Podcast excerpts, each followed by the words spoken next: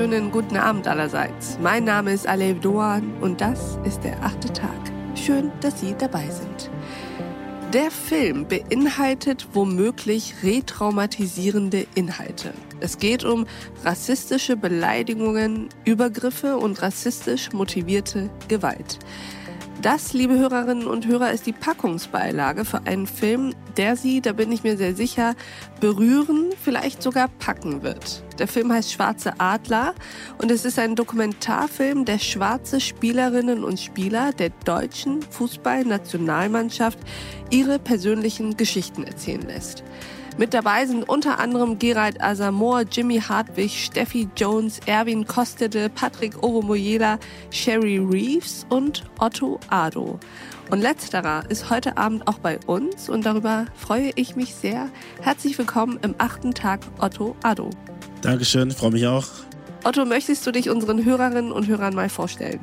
Mein Name ist Otto Addo, ich bin ehemaliger Fußballprofi, habe lange beim BVB gespielt, bin jetzt angestellt beim BVB als Trainer, interimsmäßig als Co-Trainer in der ersten Mannschaft und ansonsten als Top-Talente-Trainer, der sich insbesondere um die jungen Spieler in der ersten Mannschaft, aber auch die besten Talente ab der U17 kümmert. Und du bist heute hier mit einem Plädoyer, nämlich dem Plädoyer, dass wir uns alle mal überlegen sollten, zu was wir eigentlich so eine Meinung haben. Worum geht es dir da?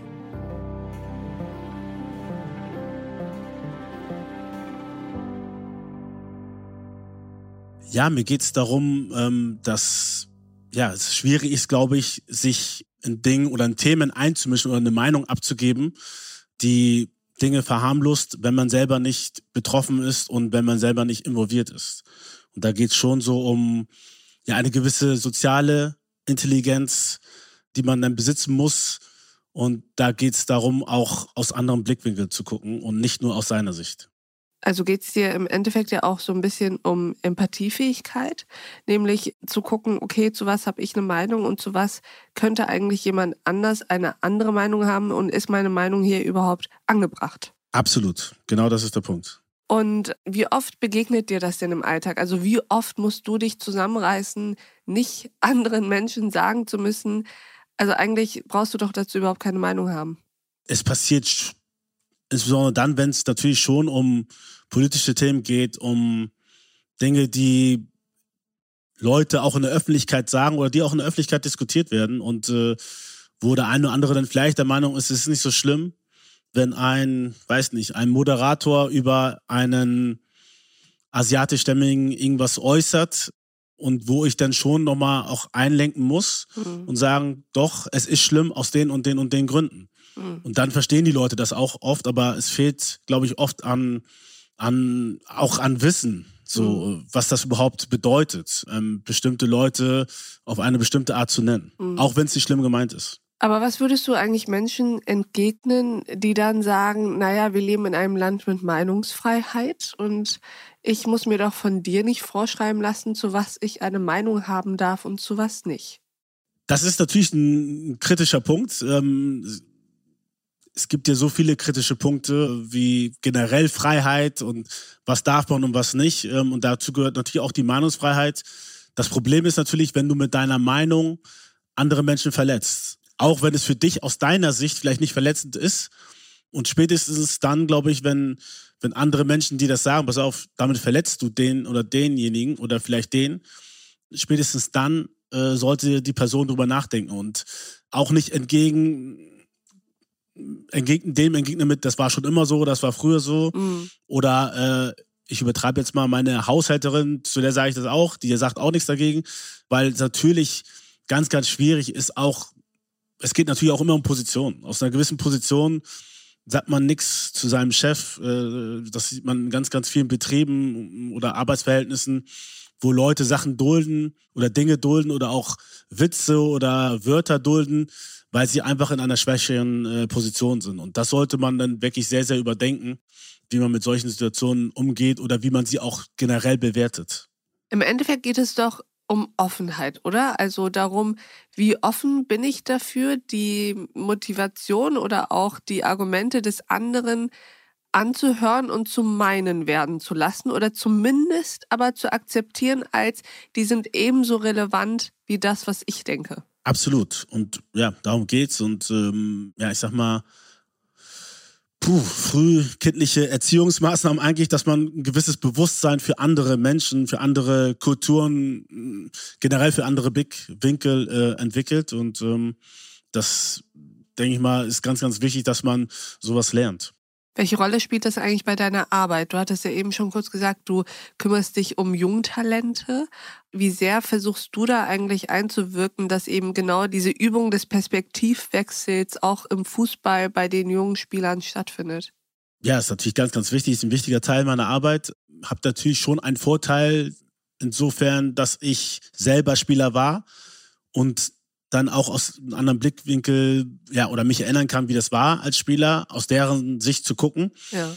Und dann ist es natürlich ganz, ganz wichtig für mich als Trainer, ja, mit dem Spieler zu connecten.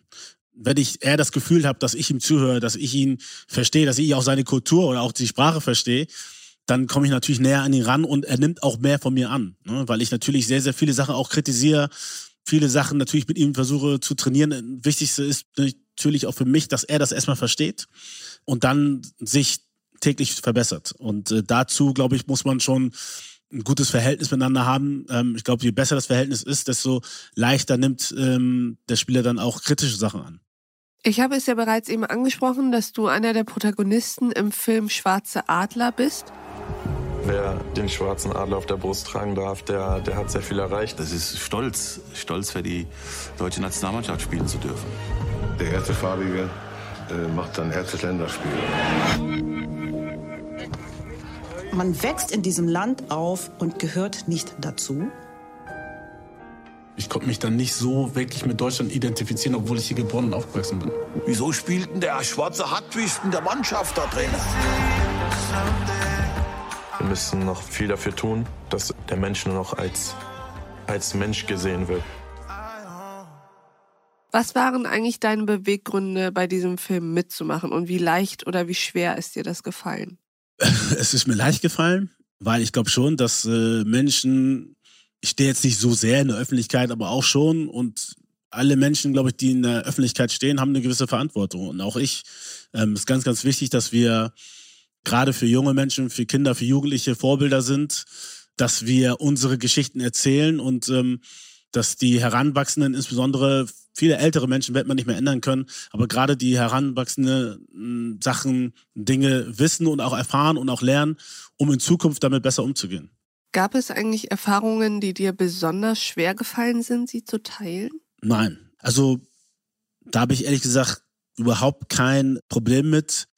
Ich habe das Glück gehabt, dass ich diese, ja, auch schlechten Dinge, die mir widerfahren sind, dass ich damit sehr, sehr gut umgehen konnte ich habe immer viele Freunde, eine starke Familie hinter mir gehabt, dass ich ja gelernt habe, damit umzugehen. Und dass es mir, klar, wenn ich manchmal Zeit habe, in Ruhe da über bestimmte Dinge nachzudenken, macht mich das natürlich schon traurig, aber ansonsten konnte ich damit gut umgehen. Das hat mich jetzt nie umgeworfen, sondern eher vielleicht sogar noch stärker gemacht. Und ähm, ja, ich glaube, wenn man generell damit aufwächst, mit Rassismus, mit Diskriminierung etc. und es normal zu alt wird, dann macht einen das, glaube ich, auch später dann nicht mehr so viel aus. So, weil, weil man. Wenn man eine also dickere Haut. schon alles hat. erlebt. Genau, das macht irgendwie eine dickere Haut und ich habe da schon alles erlebt und also das schmerzt mich jetzt gar nicht. So, ich bin sozusagen dann mit, wenn man mit Schmerzen aufwächst, dann machen einen bestimmte Sachen auch nichts mehr aus. Darf ich dich fragen, ob wir konkret sein können und du zwei, drei Beispiele nennst, wie sich so Rassismus im Fußball, was solche Erfahrungen so sind, dass man sich das vorstellen kann? Ja, es ging in der Jugend los. Ähm, ich habe mit acht Jahren angefangen, Fußball zu spielen und ähm, im dritten, vierten, fünften Spiel äh, hatte, also ich, ich habe es geliebt zu dribbeln und ähm, mhm. wurde dann auch häufig gefault und jemand hat mich dann gefault. Freistoß haben wir bekommen und der kam dann zu mir. Ich dachte zuerst, okay, was will er? Will er sich jetzt entschuldigen? Dann sagt er zu mir, steh auf, du scheiß Neger. Mhm. So, und das, da war ich, weiß ich nicht, ob ich acht, neun Jahre alt war. Mhm. Und äh, ähm, hatte dann aber auch schon Begegnungen im Kindergarten und in der Schule, so dass ich, das jetzt nicht so überraschend für mich war, aber das waren so meine, meine ersten Begegnungen im, im Sport mit Rassismus. Und da muss man natürlich erstmal, macht man sich schon als Junge Gedanken, okay, warum sagt einer so sowas zu ein? Also man kann es sowieso nicht verstehen und erst recht nicht, wenn er was falsch gemacht hat. Also wenn ich ihn gefault hätte, wäre es ja auch nochmal was anderes gewesen. Dann kann man sagen, okay, der ist, ist wütend gewesen Ja, und versucht ja. jetzt irgendeine Karte zu spielen. Aber so konnte ich das überhaupt nicht verstehen. Aber habe das dann auch mit der Zeit akzeptiert, dass gewisse Menschen auf eine gewisse Art und Weise aufwachsen und dass sie halt leider dann so sind und ich das in dem Moment nicht ändern kann. Ist das über die Jahre und ähm, über deinen Erfolg hinweg und ja auch deinem Fußball, der immer professioneller und immer ähm, hochwertiger sozusagen wurde, ist es weniger geworden oder hat sich das komplett bis in die höchsten Ebenen durchgezogen wie ein roter Faden? es ist mit der Zeit weniger geworden. Generell ist im Fußball, klar, Rassismus ist immer noch da und leider gibt es immer wieder Zwischenfälle, die das zeigen, dass es immer noch nicht weg ist, ähm, auch aus den Stadien nicht verbannt, insbesondere auch in den unteren Ligen.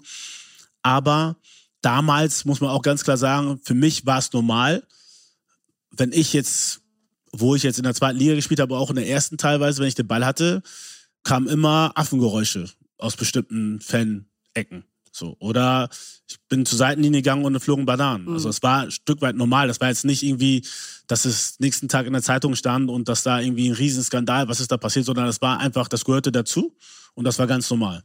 Ja. Und das hat sich natürlich dann schon geändert. Also mit der Zeit äh, sind ganz, ganz viele, ja, auch vom DFB Initiativen gestartet worden. Äh, generell die Gesellschaft hat sich geändert, ist bewusster geworden und insofern hat sich das auch auf den Fußball jetzt, ähm, oder spiegelt sich das wieder im Fußball auch und dass da auch weniger Übergriffe kommen auf dunkelhäutige Spieler, aber die gibt's immer noch. Und vor meiner Zeit war es halt noch schlimmer. Das, das weiß ich, als ich als kleiner Junge im Stadion war und Spieler wie Suleiman Sané, Anthony Buffo, die gespielt haben, die wurden auch massiv beleidigt. Und Mhm. ähm, da war ich dann selber im Stadion und äh, konnte das live miterleben, wie was da alles so passiert ist. Würdest du eigentlich sagen, dass dieser Rassismus, diese spezielle Form im Kosmos des Fußballs irgendwie ein anderer ist als der Rassismus in der Gesamtgesellschaft oder ist es nur ein Abbild? Oder glaubst du, dass im Fußball nochmal andere Dynamiken dazukommen, die dem nochmal ein anderes Momentum geben? Ja, natürlich. Mhm. Ähm, Im Fußball ist es natürlich, es ist, am ersten Mal ist es klar, es ist ein Abbild, aber trotzdem ist es dann nochmal, muss man da nochmal differenzierter raufgucken, weil natürlich auch ganz, ganz viele vielleicht Dinge mitmachen oder mitschreien, um den Gegner natürlich äh, zu verunsichern. Ja. Ähm, die das vielleicht gar nicht so als Gedankengut drin haben in sich, aber die mitmachen, weil sie das Gefühl vielleicht haben, den Gegner damit zu schwächen. Mhm. Und mm, das nutzen natürlich äh, diejenigen, die, die wirklich dieses Gedankengut haben, aus und versuchen diese Leute natürlich auch auf ihre Seite zu bringen und äh, sie in diese Denkrichtung zu ziehen. Würdest du sagen, dass der institutionelle Fußball, also die Vereine und die Verbände, tun die genug, um Spieler wie dich, um äh, nachfolgende Spieler zu schützen? Oder müsste da mehr passieren? Es kann immer mehr passieren und ich, ich glaube, da müsste auch mehr passieren, Okay. ähm, weil Was, man was eigentlich so konkret? Also was könnte tatsächlich so ein Verein oder der Fußballverband tun? Um zum Beispiel so schrecklich grölende sogenannte Fans in den Stadien, keine Ahnung, in den Griff zu bekommen. es gibt so viele interessante Momente, wo man denkt, hm, okay, ist jetzt ein bisschen komisch. Also wenn jetzt, ähm, ich weiß, da gab es diese Szene, wo Hopp massiv beleidigt wurde von den Bayern-Fans, glaube ich. Ja. Und ähm, bei München hört auf zu spielen.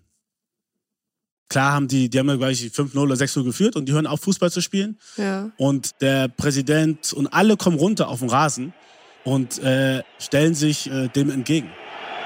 Entfernt bitte diese Banner aus dem Block. Egal wo. So etwas wollen wir hier in Zinsheim nicht sehen. Ne, und dann stellt man sich dann schon die Frage, okay, warum passiert das dann nicht, wenn ein dunkelhäutiger Spieler beleidigt wird?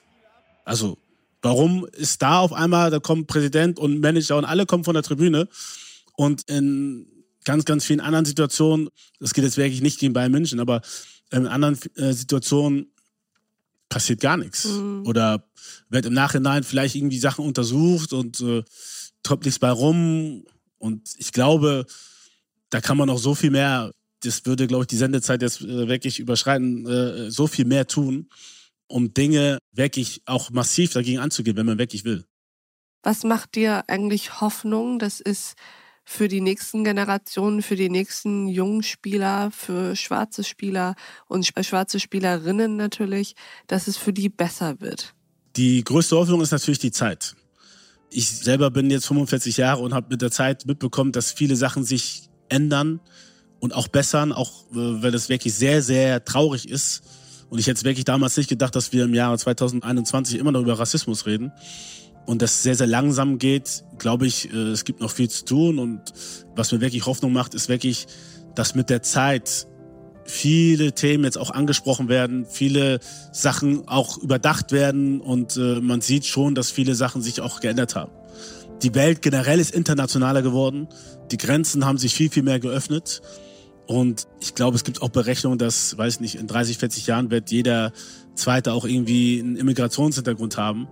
Und ähm, es ist leider so, dass Menschen halt noch mehr Dinge angehen, wenn sie selber betroffen sind. Und das ja. wird sich dann auch in, in 20, 30, 40 Jahren spätestens ändern und dann werden sich da noch mehr Sachen verbessern. Da, da bin ich mir sicher.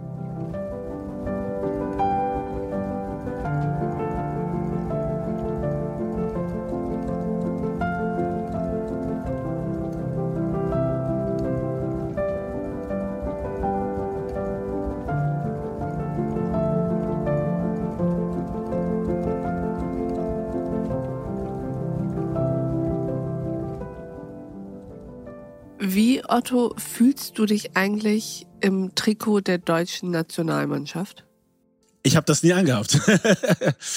ähm, eines der Gründe war natürlich damals schon, dass ich mich nicht als Deutscher gesehen habe, obwohl ich hier geboren bin, hier aufgewachsen bin, Deutsch die Sprache ist, die ich am besten spreche und verstehe, habe ich mich nie als Deutscher angesehen, weil ich natürlich mich so gesehen habe, wie die Gesellschaft oder wie Menschen mich gesehen haben, als Ausländer. Ja. So, und deswegen habe ich mir damals auch geschworen, auch aufgrund natürlich meiner vielen Erlebnisse auf dem Platz, aber auch insbesondere neben dem Platz, was natürlich viel, viel mehr und massiver war, habe ich gesagt, nee, für dieses Land will ich nicht spielen. Im Nachhinein muss ich aber ganz klar sagen, es hat mich sehr, sehr gefreut, dass Leute wie, wie Gerald Asamoah zum Beispiel dann parallel äh, sich für Deutschland entschieden ja. hat. Weil, äh, was ich mir damals als junger Spieler nicht ausmalen konnte, was das für eine Wirkung hat und was das für eine Verantwortung auch ist, die man dann trägt, ähm, wenn man das macht. Und ja. es bewegt sehr, sehr viel in der Gesellschaft, wenn Leute sehen, Mensch, okay, man kann deutsch und dunkelhäutig sein ja. und man kann deutsch und ähm, asiatisch aussehen. So, und das ist ganz, ganz wichtig, dass sie, dass die Menschen einfach so ein, auch ein neues Bild von Deutschsein ja. auch wirklich sehen und sich auch damit identifizieren können. Hättest du im Nachhinein dich jetzt eher anders entschieden? Also man muss dazu sagen, ich weiß gar nicht, ob es dazu gekommen wäre, weil damals habe ich in der zweiten Liga gespielt und da kam das Angebot von Ghana und da habe ich nicht lange äh, gezögert, habe mich für Ghana entschieden. Gerald hat noch ein bisschen abgewartet. Äh, als wir beide in der ersten Liga waren, kam dann für Gerald das Angebot für die deutsche Nationalmannschaft. Ich kann jetzt gar nicht sagen, ob ich die Chance bekommen hätte. Vielleicht, vielleicht auch nicht. Deswegen ist es schwierig, darüber zu rätseln jetzt so, ob ich überhaupt ein Angebot hätte äh, bekommen, bekommen hätte von der, von der deutschen Nationalmannschaft, das weiß ich ehrlich gesagt nicht. Hast du privat ein deutsches Trikot zu Hause? Ja, mittlerweile schon. Also nicht für mich, für, die, für meine Kinder. Die, ja, auch anders aufwachsen, die sich schon viel, viel mehr als Teil der Gesellschaft fühlen. Obwohl, und das ist wirklich sehr, sehr traurig, muss ich sagen, äh, wir schon jetzt äh, leider auch Situationen hatten bei den Kindern in der Schule jetzt, äh, wo die beleidigt wurden und äh, ähm, wo das auch schon mal Thema wurde, leider. Ja, trotzdem fühlen sie sich ähm, ja, hier wohl und zu Hause in Deutschland und fiebern mit, wenn Deutschland spielt. Ja, ich würde sagen, das ist ein hoffnungsvolles, aber irgendwie trotzdem noch ambivalentes Schlusswort irgendwie macht es Hoffnung, dass jetzt deine Kinder das Trikot gerne tragen und sich hier so wohlfühlen, dass sie trotzdem so schreckliche Erfahrungen machen müssen, zeigt aber, dass wir alles andere als durch sind mit diesem Thema, sondern noch viel, viel, viel da rein investieren müssen. Lieber Otto Ado, vielen Dank, dass du im achten Tag warst und vielen Dank für deine offenen und ehrlichen Worte. Ja, bitte, hat mich gefreut. Alles Gute für euch noch. Ja, danke. Das wünschen wir dir und deinen Kindern auch. Ich bedanke mich und ich bedanke mich auch bei Ihnen, liebe Hörerinnen und Hörer, fürs Mithören und Mitdenken. Und ich würde mich freuen, wenn wir uns im nächsten achten Tag wieder begegnen. Bis dahin, auf sehr, sehr bald. Ihre Alef Doan. Ja. Maybe this thing ain't something real for you. Right. But this pressure means something real to me. Yeah. See, my complexion gives you thrills only. Exactly do you fear? Tell me. Is it something I own? Freedom, freedom, I own. Say she ain't something that appeal to you. Your family loved how she done cared for. Yeah. Said my society have prepared for you. Oh, but I need something in return from you. Cause everything I've gained is everything I am. Can't be falling back, babe. Can't be falling back, babe. Cause everything I've gained is everything I am. Can't be falling back, babe. Can't be falling back, babe. But what's the matter with that?